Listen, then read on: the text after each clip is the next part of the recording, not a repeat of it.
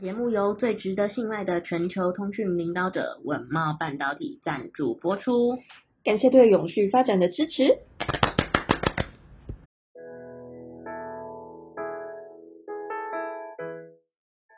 欢迎收听 ESG This Week，我们每天会为您带来重要有趣的 ESG 永续新闻，希望透过本节目提高大家对 ESG 议题的认识，引导大家关注永续发展，共建世界公民新未来。嗨，大家好，我是 ESG 世界公民数位治理基金会的 Phil。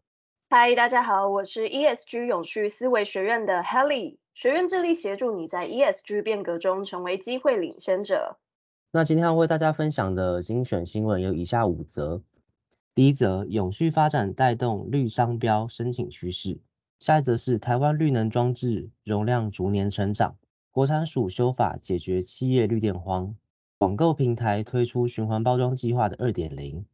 那最后一则是地下气候变迁影响建筑安全。那今天第一则新闻，永续发展带动节能产业，近十年绿商标占商标总申请量的十五 percent。近期连日的高温不断，全球都努力抢救正在发烧中的地球。那除了技术面的介入之外，商标布局也是这场近零赛局中的重要的一环。那为协助业界了解台湾绿商标申请注册的趋势，进行近邻产业的布局，智慧财产局整理分析台湾绿商标在各大产品类别之申请的趋势，完成台湾近十年绿商标产业之比较分析报告。那智慧局指出，台湾近十年商标注册申请个案总共有八十四万七千九百八十三件。那其中绿商标有十二万两千九百一十六件，占所有商标总申请量的比例约十四点五 percent。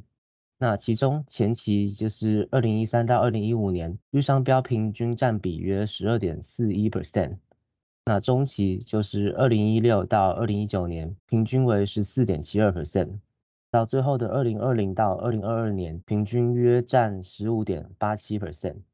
那从成长趋势可以看出，随着减碳、低碳以及绿能相关意识逐渐抬头，气候变迁、节能和环保等问题日益受到关注，业者也日益重视在台湾的绿商标布局。嗯没错，那二零一三到二零二二年台湾商标注册的申请案件当中，绿商标前十大申请国也由台湾荣登榜首。那其次依序为中国大陆、日本、美国、香港、德国、南韩、开曼群岛、英国以及瑞士。而台湾商标注册申请案件当中呢，这个绿商标比例最高的国家是开曼群岛，占了三十四点七 percent。那其次是这个德国二十九点七 percent，那接续的就是呃中国大陆二十一点九 percent。另外，在报告也筛选出近十年绿商标按九大绿色群组中，前三大依序分别为节约能源占了三十一点四八 percent，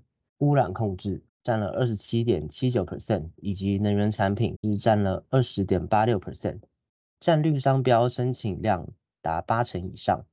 那可见产业商标布局以这三大领域为重心。那环保因素对于品牌以及消费者来说也越来越重要。那为了实现净零排放的绿色目标，必须对现有产品进行重新设计或是改良，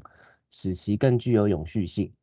那除了现在具有的技术设备来做加强提升效率、节约能源下手之外，也要积极开发再生能源，那例如生质燃料、太阳能、风力能源以及其他能源，加强空气净化、水质净化以及一般污染的防治，同样是不可或缺的一环。嗯，那我觉得其实这个新闻也蛮重要的，就是从这边我们可以看到说，呃，整个台湾的这个绿商标。案件数是有越来越增加嘛？那相对来说，就是代表说，诶，呃，不管是台湾的企业，然后或者是台湾消费者，可能对商标，尤其是绿色商标这一块，已经越来越重视了。对啊，而且是代表说，就是响应永续这个环保意识已经变成一个大家的共识。那另外一方面，我自己在猜啦，可能也是，就是这些商标被注册，可是可能他们的产品还没有正式开始发售，或者是正式开始营运。那也期待未来会有更多绿色的能源或是节能产品可以出现这样子。没错，那呃，回应刚刚 Phil 讲到的这个绿色能源啊，那接下来第二则新闻就是台湾近五年的这个绿能装置容量已经成长超过两成，那目前是高于全球的平均哦。那经济部统计处呢，在七月十七号的时候发布了这个产业经济统计，并指出说，在全球近零浪潮的推动之下。各国其实都已经在加速再生能源的一个建置。那全球再生能源总量呢，占这个发电装置容量比重逐年攀升，从二零一七年的三十二点一 percent 已经上升到二零二二年的四十点二 percent，那已经增加了八点一个百分点。那同期间呢，台湾其实也增加了十二点一个百分点。那再来呢，这个再生能源装置的容量近五年的平均年成长率，台湾表现为二十一点九 percent，高于全球平均的九点一 percent。那与亚洲主要的邻近国家相较，高于南韩的十八点九 percent，中国大陆十三点三 percent，以及日本的六点九 percent。那台湾的这个太阳光电以及离岸风电装置容量，近五年的平均年增四十点六 percent，以及一百四十七点六 percent，那也是高于全球平均的二十一点六 percent 以及二十七点四 percent。经济部表示，二零二二年的总发电量为两千八百八十二亿度，那其中为配合减煤、增气、展绿还有非核的能源转型政策。二零二二年再生能源的发电量达到两百三十八亿度，年增三十六点二 percent，占总发电量的比重为八点三 percent。那相较二零一七年的四点六 percent，增加了三点七个百分点。那今年一到五月续升至九点二 percent，近五年再生能源发电量平均成长十四 percent，其中受惠政府与民间合力推动的绿能发展。太阳光电以及离岸风电分别平均年增四十五 percent 以及一百三十五 percent，成长最快速。今年一到五月续增五十一点八 percent 以及一百九十三点二 percent，为台湾再生能源成长的主要贡献来源。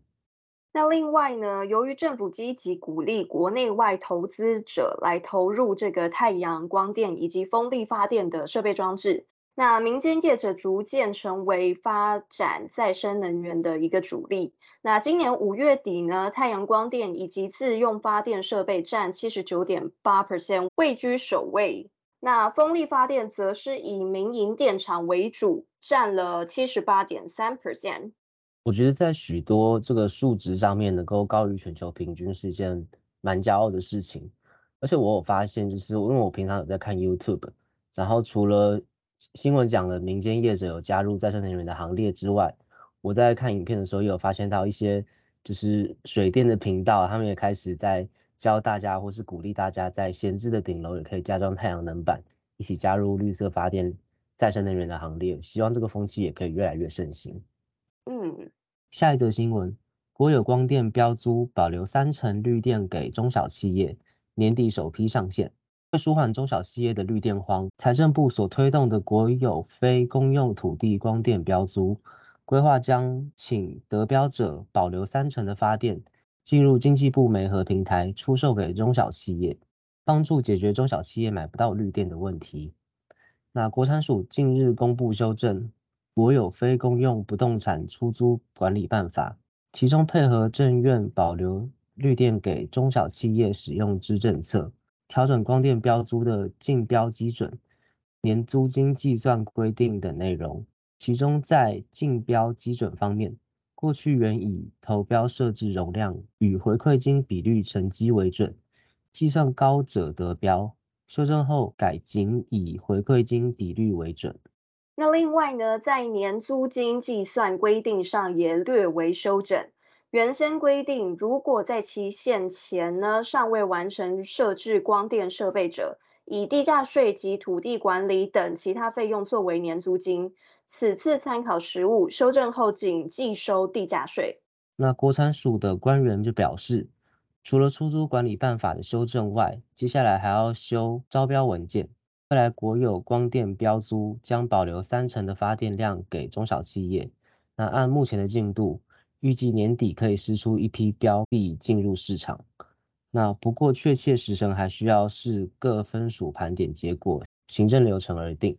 好啦，那以上这个新闻就是提供给中小企业者的听众朋友去做一个参考。那后续你们也可以再持续的去追踪。那下一则新闻是有关于这个虾皮购物，他们携手卖家将会推出这个虾皮店到店的循环包装计划二点零。那目标呢会减少两百四十万公斤的一个碳排量哦。那虾皮购物去年推出了店到店循环包装，其实受到用户支持。那一年下来呢，他们的表现其实也已经省下超过六十万公斤的这个碳排放量。相当于两个大安森林公园的吸碳面积。那近日呢，虾皮购物更进一步的推动了虾皮店到店的循环包装计划二点零，扩大循环包装的服务范围。那未来适用范围不限于虾皮直送商品，将会有更多的商品适用于虾皮店到店的循环包装。那为了降低平台卖家实施循环包装的门槛以及初始的成本。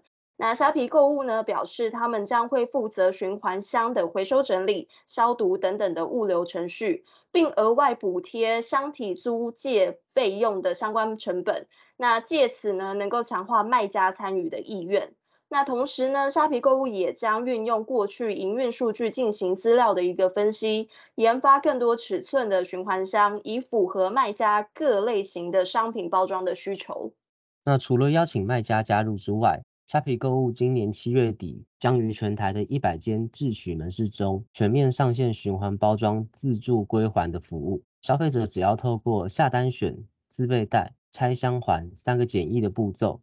在无人店面也可以自行实践环保行动。预计将达到节省四十万个纸箱、两百四十万公斤的碳排放量，实践从源头减量包装。那我其实也蛮期待这个二点零的计划，因为像我昨天凌晨的时候才又下单了一单虾皮，所以呢，其实有的时候我买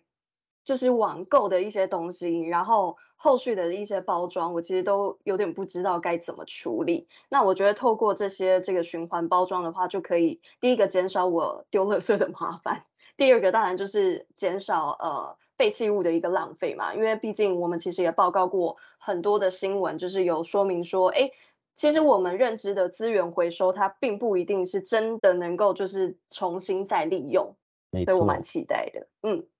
好，那今天最后一则新闻，热气向下窜，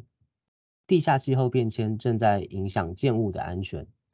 那西北大学最新的研究显示，二十世纪中叶以来，由于地下室、停车场还有地铁隧道、管道跟地下水道、电缆等地下结构不断的泄出热量，城市地表和岩床之间的地面平均温度变暖。那科学家称此现象为地下气候变迁。那这些热量的变化足以导致部分建筑物地基走位下沉或是膨胀数厘米，加剧墙壁和地基中间的裂缝以及缺陷，影响建筑物的结构安全。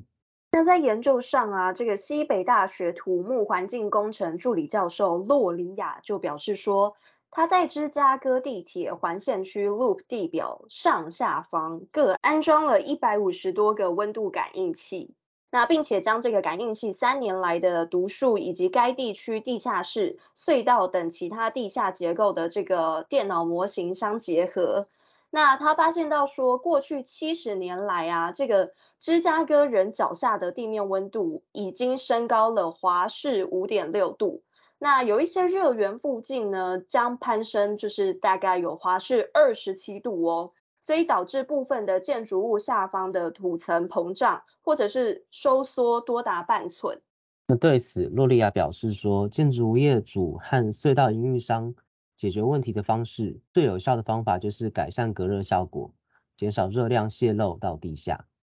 好啦，那以上就是我们今天想要跟听众朋友分享的五则消息。那 ESG This Week 我们就明天见喽，大家拜拜，拜拜。